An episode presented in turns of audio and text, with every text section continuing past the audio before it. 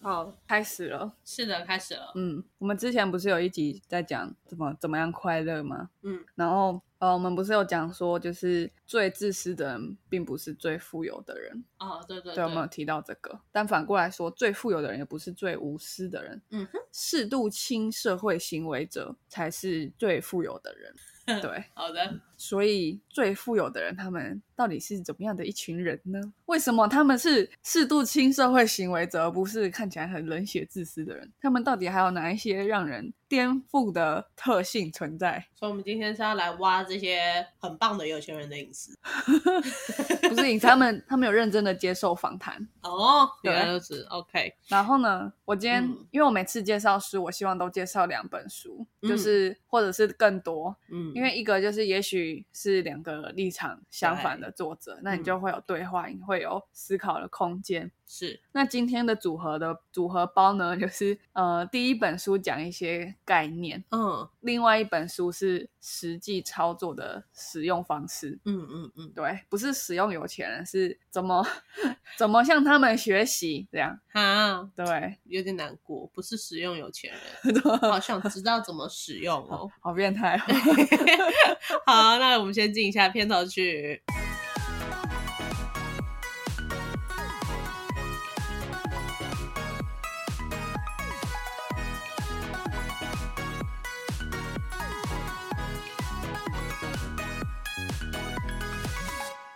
我不知道我老的时候世界会不会爆炸。那我知道再不说出来我就要爆炸了。我是 Alex，我是炫，好的，嗯好，那我要先定义一下，就是所谓的、呃有钱人这样。嗯其实我们在台湾很容易看到，比如 说在信义区或台湾大道飞过去的冰室啊，或是任何的超跑，对不对那？可能是租的啊，他可能对他可能车牌 是 R，嗯，对，那或者是他住在可能地段很好的地方，我们就会觉得他是有钱人。嗯，对不对？那我们对有钱人的理解，我觉得很白话讲，就是哇，他可以买这个买那个，哎，这就样是物质上的感觉嗯对，。那是我们最低端的人 对有钱人的理解。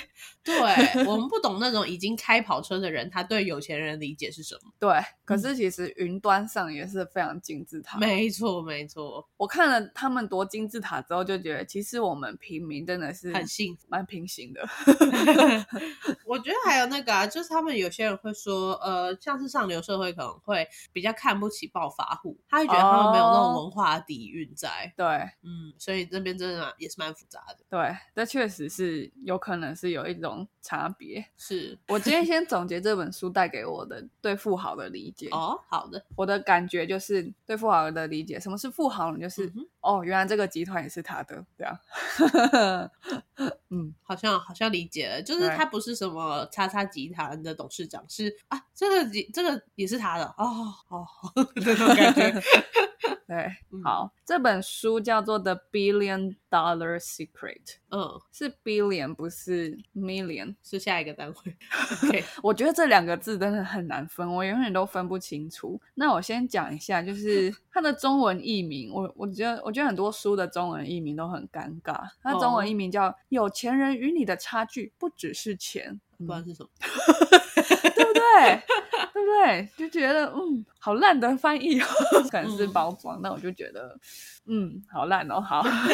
但可是它的内容真的，我觉得读起来就会觉得真的是这个故事被写得非常的性感， 哦，你说这个原本的作者把这个故事写得很好，他只是对烂在他外面的包装， 还是中文的。烂在繁体中文， 我还不知道简体中文怎么翻。其实有时候简体中文的直翻，直翻我觉得还比较好接受。 是 啊，台湾对很喜欢用那种谐音梗。对啊，对啊。好，喜那这题外话，好，那那 billion 是什么？所以什么是 billionaire？billionaire、嗯哼 billionaire 就是他财产净值至少十亿，十亿就是 billion，是美金吗？，对，是美金。那这样的人有多么的稀少呢？嗯全世界每五百个人就有一个百万富翁 （millionaire）。 ，OK，嗯，对，可是每一万个身价超过百万的人当中，只有一个 billionaire。哦，其实五百个就有一个了，但是是在这五百个人五百中选一，还要在万中选一。所以就是五百万个人当中，只有一个是 billionaire。是啊，其实也还是蛮多的啊、 五百万、千万、亿、十亿，大概全球是三百个，哎，一百多个是吗？全球多少人？不是七十三？哎，现在八十了还是七十？那假设说是八十好了，对，然后刚说多少？五百万吗？那是一百六十个啊，还蛮多还的是一千六百个？ 全球有多少 啊？八十亿哦，个十百千万十万百万千万亿，然后再除以五百万，一万六千个，哦，全球人口看一下，七十七点五，那差不多一啊万六。六千个。嗯其实还是很少哎、一万六千个顶多一个小学的一个年啊，嗯，也没有啦，一间小学了。现在对啊，而且你跟那个 millionaire 的比例差距真的是非常大。就是，而且就说世界上的财富本来就是只掌握在几趴的人手里了，不是吗？然后呢，几趴的人当中，又是几趴的人掌握百分之八九十的财这产。对对对，对，十亿美金是什么概念？嗯，如果用物理的方式理解，就是将近一公吨的一百块美金，将近一公吨的白钞，就嗯是哼十亿美金。嗯或者是另外一种方式，像我们前面说，哦，他可以买什么、欸？他有名牌，我们觉得是有钱人，对不对？嗯那现在那所谓的 millionaire，他可能拥有的是一家饭店，嗯，但挪威的亿万富豪彼得史托达，他有两百家连锁饭店嗯哼，啊、或者是说，呃，有一个有有工厂的人，台湾很多呃大老板是有工厂，有一间工厂，他就可以很有钱的。嗯那加拿大的法兰克斯呃斯特罗纳克，它有四百家工厂，嗯， 然后所以一家工厂跟四百家工厂 就都没有感觉。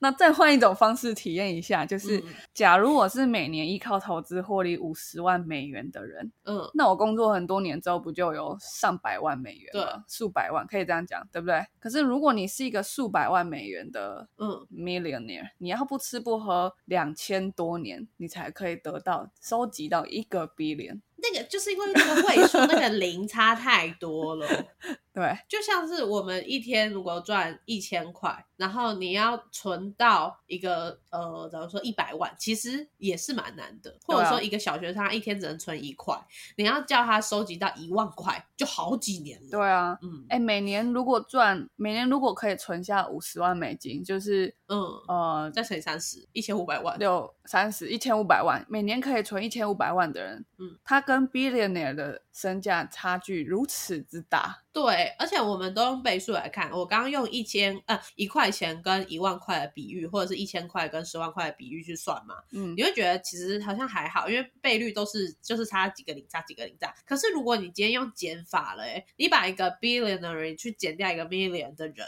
他这个他是他的零头尾数的尾数、欸，也就是说啊，这个去掉零的那个概念、对欸。， 而且你看，就是嗯，不吃不喝两千年，我才可以一个 billion。可是一个 billionaire，他嗯一生可以赚几个 billion？、这就很难过啊，就是穷人会越来越穷，富人会越来越富。好，那那其实这本书不是要崇拜，就是有很多钱的人。我觉得这本书真的让我很喜欢的原因，是因为这句话。嗯他说不只是不只是财富上的差距，billionaire 的权力跟影响力，当然也会跟 millionaire 有天壤之别。哦吼，亿万富翁真的可以改变世界。然后，不管你想要努力达成什么目标，向世界上最杰出的人学习，一定是没有错的嘛。嗯，那世界上最杰出的企业家是谁？就是亿万富翁。我你刚刚说这个就是钱，这个有钱人他真的可以改变世界，是真的的确。以前你看马斯克，对啊，你看比尔盖茨，对，对就甚至马斯克他一言一行，或者他交了什么女朋友，都感觉会影响到这个世界的感 觉。或者是马云，他太重要了，所以他不见了。但他太影响到中国人的心了，对，所以他不可存在。不是什么都要扯到政治哎、欸啊，没有办法，生活中就是政治。对，好，那讲到这边呢，我先用另外一本书来说明什么叫做向最杰出的人学习，这个概 OK 念是什么。嗯好，那这又另外一本书叫《致富强心脏哦，这本书很长，会会就是在书架上的 感觉。》。那我觉得啦，就是钱这种阿毒物，那嗯在我们文化里面就是俗气，所以不管怎么样，讲到钱的书籍的名称，看到人都觉得俗气、尴尬这样。 那会不会是因为我们没有钱？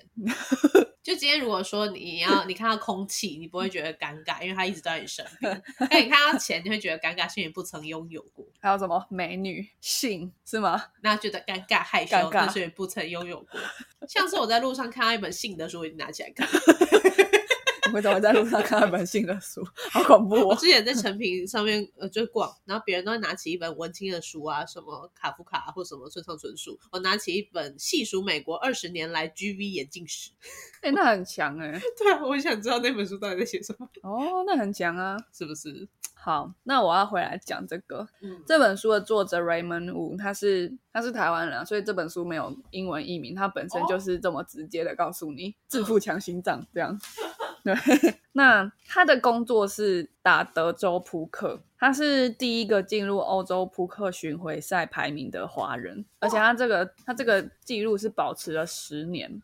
哎，他还在亚洲最强赛事澳门红楼杯扑克锦标赛嗯，多次获得冠军。那网站上可以看到，他年纪不到四十就累积了五百多万美金的奖金。哇，那他的身价，我觉得这网站不一定可信啊，反正就是估计到一百到五百万美金之间。嗯所以他就是我们前面那本书讲的 millionaire。 ，OK，我们来看 millionaire 怎么学习。好，我们现在来看这个入门款，对，那他在书里面介绍啊，其实德州扑克的制胜模式，它嗯可以、它可以变成一种演算法了啦。 啊、对对对，对其实有这个学说，嗯所以其实你要在 gaming 里面获得先机嗯，是最重要的。对，对，所以他那时候就是想要转战新的玩法，叫短牌，哦，所以他就比较有机会获得更高的奖金。因为嗯其实这种 gaming 就是赢者独拿嘛，是是是，对，所以你要去掌握资讯差，你才嗯可以拿到最多奖金，不然你就几乎没办法养活自己。这样，对，所以一个新的游戏推出的时候，就看谁掌握度多嘛。所以对的确，那个是一个赚钱的地方。嗯对，，那经由朋友介绍，他就认识一个所谓的短牌高手，哦而且对方还答应教他毕生所有的绝活，前提是先 付清十万美金。哎、不是啊，这个短牌才刚出来没多久，不是吗？他哪来的毕生绝活？他前对那个他后来就是探听之后发嗯现说，哦，这个短牌高手他本身就是打德州扑克的老手，他是哦更早就开始转战短牌的 那人。身份跟他差不多。对，嗯那这个这个十万块美金的学费，先给大家一个概念。其实，在他们的世界里，这个已经高于行情非常多了。对他都他说他之前的教练是呃，就是 charge by hour，、啊哈，一小时收费是四万五千台币。那这个陌生人是一口价三百万台币。可是可是，搞不好你随着时间拉长，你的就就比较 划算。完了，穷人思维，，对，穷人思维，他他不是他不是用什这么个算方式 CP 来思值考不。用的。对，确实一开始他妈妈就是问他说，嗯，万一是骗人的怎么办？这样，嗯他真的这么厉害，值这个钱吗？对对对，穷人思维穷，人思维开始出现了。嗯，那 millionaire Ray Raymond Wu 的思维是什么？他说：“我想，如果这是个骗局，损失就是三百万，但如果嗯学成了，肯定可以赚回更多倍。好，我我我应该还是当个穷人好了。那我大概有查一下网络上的资讯，嗯就是呃，我估计 Raymond 他一场游戏获胜的奖金可以到一万五千美金，所以嗯十万是、应该是蛮痛，可是不是付不起。因为他要打十场，那可能每一场都是就是好几个月才办。没有打一场，大概最长就五个小时。我是可能我短一是说小那时个时间是就是举办的时间应该不会很密集吧？哦，他们线上是可以每天打的啊。哦，嗯，天哪，怎么小时候没想好呢？对啊，为什么？怎么老师都不介绍这些职业啊？老师应该不会是最会赚钱的人吧？哦，难怪他不知道这些职业。所以他才会当老师。哎、对， 哎、但你想想，其实其实你去读 MBA，、去读美国的 MBA，差不多是这个钱。然后我我梦想的 MBA Stanford，、嗯，他们统他们会统计自己毕业生的年薪。嗯哼，那他们 MBA 毕业生平均第一年啊，年薪是二十一万美金，相当于六百万台币。所以其实就已经回本了。对，那所以他付嗯三百万去学这个，他一年肯定赚到，对啊，不用一年。所以对啊其实思维还是一样，但是我们因为世俗的眼光包装了了这个东西。就如果今天他是去读 Stanford，就哦 OK，对，可是今天他去那对个就嗯怪怪的，玩扑克牌哈， 穷人思维。可是如果你用钱去衡量，这两者是差不多的。而且你念 MBA 要花一年，工作也要花一年才赚嗯到。他学这个课，他就是上，他就是跟那个呃所谓的高手，拿技巧，对，就是开就是一次他嗯教完一次的线上会议，嗯，之后的几局牌局让他问问题，然后然后再让他抽个几成的奖金，几局的几成奖金，哦他就师傅嗯他就结束了，他就他就学成了。嗯哼对，那他其实有在他他其实有上过别的 podcast 的节的节目。哦，对，我是从那个节目里面认认识识他他的。嗯对他讲了一句话，我很喜欢，他就说就是，其实他不是赌徒，如果他是赌嗯徒，他不可能打德州扑克还可以还可以赢这样。哦，对是是是，那他当然，他也曾经是个赌徒，就是在那个呃，就是沉没成本的那种心理效应的时候，哦，一直投一直投。那他对确实也有破产过，嗯嗯，对。可是他，所以他的结论是什么？为什么要花三百万去学？嗯，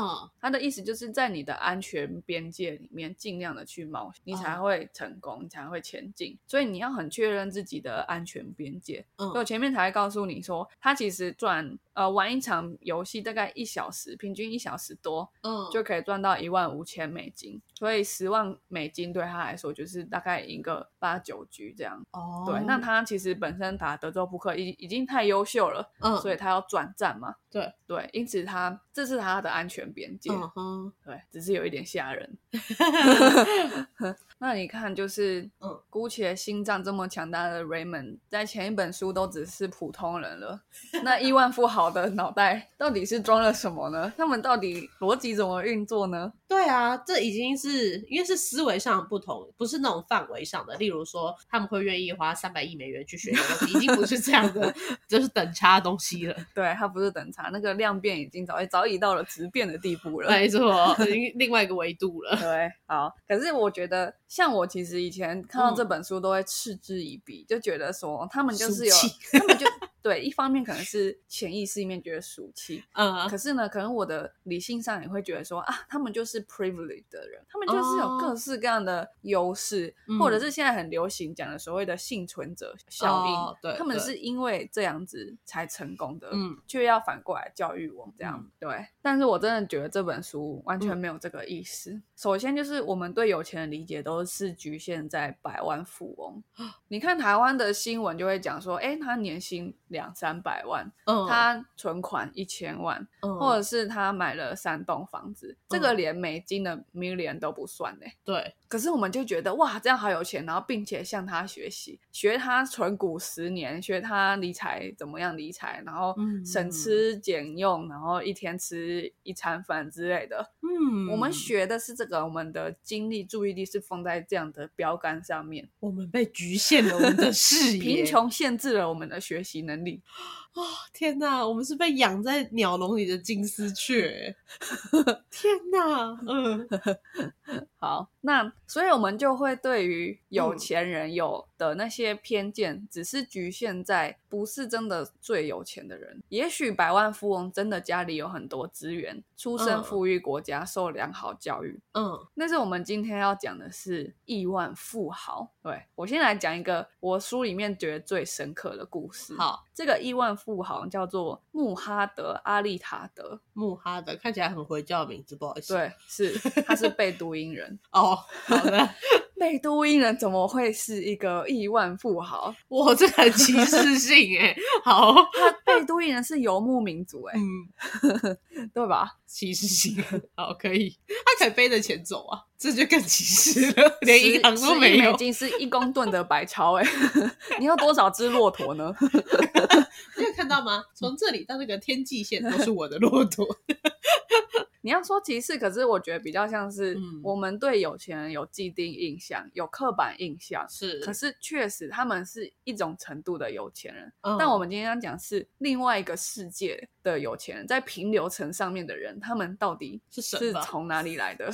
对，好而且他不是只是贝都因人哦，他一出生就遭父亲遗弃，母亲被逐出家门，四岁的时候母亲过世，所以他是没有资源的，对，他连骆驼都没有，他是一个没有骆驼的贝都因人。嗯，对，所以他就给他的阿嬷带大，嗯所以他阿嬷就认为说啊，阿丽塔德你注定要做个牧羊人，所以就不让他去上学，不不想要花那个钱嘛，没必要。合理合理。对，那阿丽塔德就每天逃家，赤脚穿越沙漠，步行到附近的村庄求学。大家每天六点半起床搭公车很困很困难吗？想想阿丽塔德，她连鞋子都没有，可是她却穿越沙漠只为了求学。我觉得求学这两个字太压力太大。如果说他只是穿越沙漠去做一件他感兴趣的事情，就不会压力这么大。但是他的确是这样做，没错。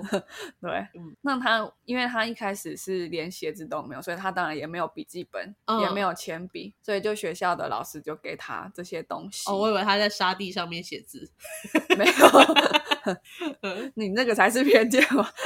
没有啊， 他们也是是有这是一个学校的典故 的啦，就是什么哦孟子的故事，你知道好吗？ 好好好好那他他接下来为了学习，他就他甚至回去求那个抛家弃子的父亲提供他学习的必需品，然后他爸爸就殴打或羞辱他，就觉得有事吗？这样。我也会觉得有事嘛，他对妈啊你就穷到快被鬼拖去了， 还要去读书。那可是呢，就是奇迹发生在他小学三年级的时候，他父亲居然送他就是一台脚踏车，他就不用再赤脚穿越沙漠。 他可以赤脚骑脚踏车是吧？ 对，他还是没有鞋子，是不是？对，可是他就展现了企业家的脑袋，他把脚踏车租给同学，这样他就可以赚到上学的必需品了。因此，他仍然赤脚穿越沙漠，但他有铅笔跟橡皮擦。 你看他们的成长是没有人可以想象过，居然有这样的人。他是从一个边陲国家叙利亚的边陲民族嗯贝都因人的边陲家庭，嗯，对不对？出生的一个人，嗯，我真的会很好奇，因为这就只是他小时候的故事嘛。我们知道他怎么去读书，有然后很有生意对头脑，会很想要知道这个人的整个故事，就是他从哪时候开始赚入他的第一桶金，他怎么把第一桶金变成好几桶金。对不对？你的思维有没有提升了？可是没有，我觉得没有提升，是因为我不知道可是你知道他一定不是从天而降的吧？哦， 对？吧？你会想跟他学啊，你不会想嗯跟连胜文学啊，因为你知道那是从天而降，你无法复制从天而降这件事。是对，很厉害，嗯那他因为对他来说，就是求学是摆脱牧羊人宿命的唯一机会，嗯哼，所以他就拼命学习，然后拿到了奖学金，可以出国。嗯那他在法国发现一家濒临破产的英家公司，嗯所以他毕业之后就接手它，三十年间就让这个濒临破产的法国小小英价公司嗯变成了阿丽塔德集团，在全球拥有两百多家公司。嗯，无言，就是 mind blowing，我只能这样说。可是你会以为啊，它只是个特例。嗯。告诉你，这本书全部都是这样的故事。那你觉得会不会这本书其实不是在讲什么富豪的故事，其实在讲一些幸幸运宝宝的故事，但事实上，全球超过七成的亿万富翁都是白手起家的，就是剩幸下运宝宝集啊！剩下三成人，他们大概一半的人是继承了亿万富豪的遗产。我我能理解他们一定有一个可能是独到的一个脑子，对，但是不可否认，一定有一个幸运的成分在的。哎一定有一个幸运，因为贝都因人那么多，对不 对？应该讲世界上人这么多， 对啊，世界上的人那么多，他一定有一个幸运的成分在嘛，对不对？可是他对为什么没有停在百万？嗯他为什么变成十亿？嗯，对，好，嗯，而且他一开始可以到百万就已经是个奇迹了，对，对不对？百万富翁在一生中都没办法创造出十亿，可是他在一生中就从一个贝都因人，连铅笔、橡皮擦都没有不，要再然后讲变他成是非族名人 了，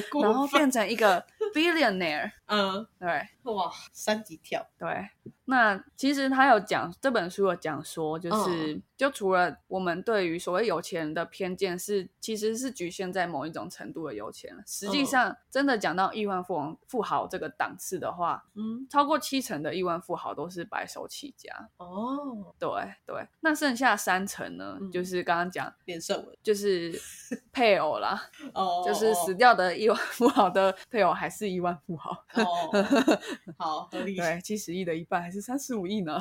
还是 呢，对哦，还是很多呢。就算三十五的一半也还可以是哎、对，所以我我们对他们就是认为说，出嗯身富裕，家里本来就有很多资源，接受高等教育是以偏概全。是，对，而它且是是刻板印偏象，哦。非常偏嗯，不到四分之一的人是这样，但你却觉得百分之八九十的人是这样，对对对，这就是偏见。超级偏见。对，所以真的有时候不能再怨天尤人，说什么什么，嗯、三分天注定，七分靠努力，九十分靠爸妈。其实没 有，很多人是真的真材实料的。对，是真材实料的嗯。那他们的动机是什么？是什么让他们没有呃满足于一间工厂，而是要嗯到四百间工厂这样？嗯哼，对，第一个一开始的动机，早期的话就是脱贫或获得自由。嗯，所以他们是感谢自己曾经有过贫困的童年。哦，嗯，对，那接下来是获得自由嘛？因为对贫困使人很不自由，所以他们也会很早就创业，嗯哼，他们就充满了冒险精神啊，充满了梦想。那这个冒险精神跟梦想、这本书怎么描述呢？就是比如说，一般人会问一个想要创业的人说：“哎，你为什么要创业？”嗯，对不对？或是想要干嘛就会问他为什么。可是亿万富豪说：“为什么不？哦，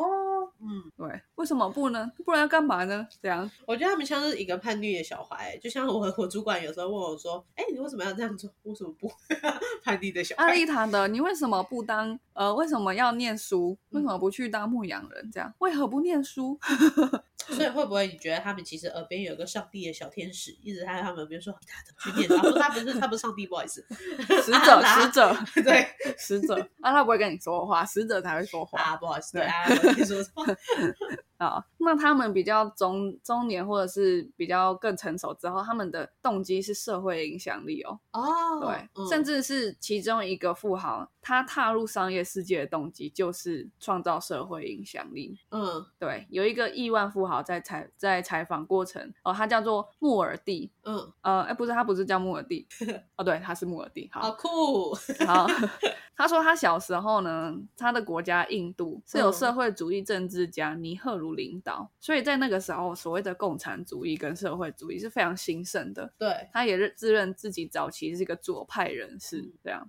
但是他经过抗争啊，参加社会运动之后，他的醒悟就是在贫困中追求分享，并无嗯法创造财富。对对，所以他的体悟就是，唯有透过创造收入不错的就业机会，才能真正解决社会的贫困问题。嗯，那什么是最好的工具？就是企业家精神。企业家嗯精神是创造良好就业机会的最棒的工具。哦，因为我感觉到这个思维是完全不同档次的我。觉得他在打倒社会主义的高墙，对，用资本主义。 对，所以你看，就是这跟我们在什么商业周刊啊，怎么会看到的那种有钱人的分享是完全不同的。对，那种多虚伪啊，什么叫我如何存股存到三千万？它是、对啊它是我如何创造三千万个就业机会？思维不一样，思维不一样，思维真的是很重要哎、不是不开玩笑的。眼界啦，对啊，格局，对不对？对，格局，哦，现在真的很多人喜欢讲格，我觉得是格局啊，嗯，对吧？格局要放大一点，要那要怎么放大呢？如果嗯我们的思思维本身是被禁锢在一个偏见金丝里面雀，嗯对不对？如果我们充满了偏见，我们没办法做到求知若渴、嗯求知若愚，那就会受限于偏见，受限于自己的好恶，而没办法成长。对，嗯虽然我还没办法像呃一个 millionaire 去去学习，但是我可以嗯先跟一个 billion 去看齐，对不对？对，对。那最后，我觉得这本书最酷的地方。嗯，其实本书作者就是一个百万富翁，哦，这是一个嗯百万富翁向亿万富翁学习的的笔记。哦，嗯嗯嗯，对他这个这本书的作者拉斐尔·巴奇啊，他是一九九零年代的电商先驱，嗯，他创立了价值数百万美元的公司，但他并不觉得自己是多么顶尖的。你看嗯他的心态，他觉他没得有他再往是后看，他觉得他是时势所趋，他没有开始每天演讲、嗯写书，告诉大家王品我集如团何多棒打造什么什嗯么企 业，呃，什么经营之神，巴拉巴拉，嗯这样对不 对？那才是俗气。哦嗯， 好，你看这些亿万富豪，他们的精神世界是非常丰富的。对啊，对啊。所以呢，他就花了五年去全世界采访亿万富豪。那确实这是一个百万富翁做得到的事情。啊我做不到。 对，所以我们只能做到就是去买这本书来看这样。对， 对，他的，所以他这本书叫做《The Billion Dollar Secret》，他很想知道说，我现在成为一个 millionaire，但我觉得人生不止于此。那 billion 的 billion 到底怎么做？我不可能用我现在一样的方法，那代表我必须两千年不吃不喝才做到，对不对？对那一定有一个 secret，但是什么呢？嗯对，所以呢，我觉得最后帮这本书总结就是，你会嗯发现这些亿万富翁他们克服困难模式的人生背景设定之后，是多么疯狂的在追求成长，还有永续发展。哦，而且一直在学习。对，所以你反过来看，假如我一生出来就吃好穿好，嗯我其实对于承受风险的程度不定不定是高的，嗯，哦对不对？对对，我觉得很多就是，比如说我们念到顶大的人，就会觉得说，哎，如果我去创业，嗯，如果我去做保险，去做什么奇怪的，是不是大家觉得要去的公司、嗯或是产业，就会觉得啊，我会失去这个 reputation，我会失对去失去什么？嗯，对。可是如果你今天是一个没有铅笔、橡皮擦，只能赤脚穿越沙漠的人，你还会失去什么吗？对，对啊，真的真的，你刚好说到顶大的小孩，就是的确是，而且人生没有遭受过什么挫折，你会不知道什么叫做什么都没有。对。可是你就已经害怕失去了，对对对，嗯，啊，好棒哦！那个 push 他们的原动力其实是来自于自己的缺陷或不就自己对天生没有的。那或者是另外一个逻辑就是，哎，你幸运的赚到了几百万，嗯你就会觉得哦，有生之年有此成就已经很好了。嗯可是如果你一出生是设定在困难模式，嗯，你感觉到你不止可以帮助你，可以改改变整个叙利亚的时候，你会不会有源源不绝一辈子的动力，创造数十个 billion？对，所以其实有很多企业家老板，就是他们在赚钱之余，他们现在发现自己肩上的责任是所有靠他吃穿的员工。对所以为什么他们公司得要一直做大，一直下去，没办法维持或甚至收起来，就是因为只会有越来越多人 follow 他，对，他停不下他停不下来，啊，对，火车对，啊，好，真的不错，很不错吧？我觉得我们就可以去找到自身的这个动力，对，有些人也许听完之后，哈，我好像出生还不错这样， 那怎么办呢？反而变成一种负担了。其实古人云就是成家后立业，我嗯觉得可能还是有一点关系，嗯，因为你有一个责任，对，对，那如果你帮助一千个人成家，你觉得那一千个都是你的家人的话，那你可能在户政事务所放吧，它里面就有另外一个故事，就是说，嗯就是有一个印度的企业家，也是亿万富翁啊，嗯哦他开了软体公司，可是那时候印度是连进口电脑都做不到，嗯，他居然可以开软体公司，对啊，他到底克服了什么鬼一样的挫折跟鬼一样的困难呢？买软体送体吗？他到底怎么做到的呢？好，大家自己去书里面看咯。但反正 anyway，最后结论是他开了这间公司，嗯不只是他，他们公司里面有十几个人都是 billionaire，然后公司里面上百个人是 millionaire。嗯，他是不是带动很多人脱贫了呢？而且是好几代都会脱贫。好好，嗯，这就是企业家，这就是富豪，这就是企业家精神。对，再怎么狗屎难做的事情，他都要克服，因为他眼里只有目标。某方面来说也蛮恐怖他的，很疯狂啊，为何不？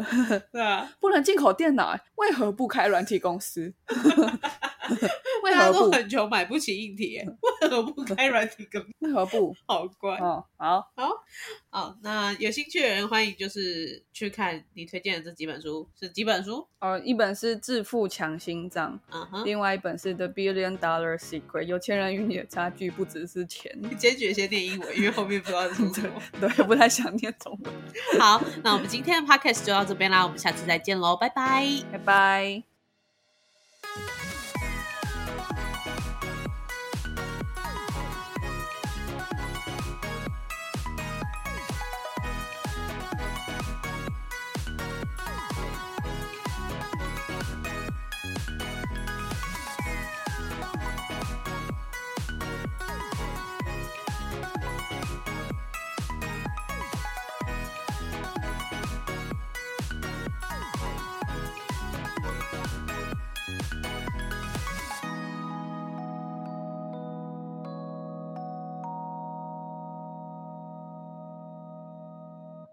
感谢收听到最后的你，现在立马按下关注并开启通知。也欢迎点击本集留言连结，让我们知道你的看法。如果你连这句话都听完了，是不是该关注我们啦？啊，如果你已经关注我们了，是不是该 follow 我们的 Instagram 啦？啊，那如果你已经发了我们的 Instagram，是不是该赞助我们啦？啊，如果已经赞助我们了，那我们谢谢你啦，拜拜拜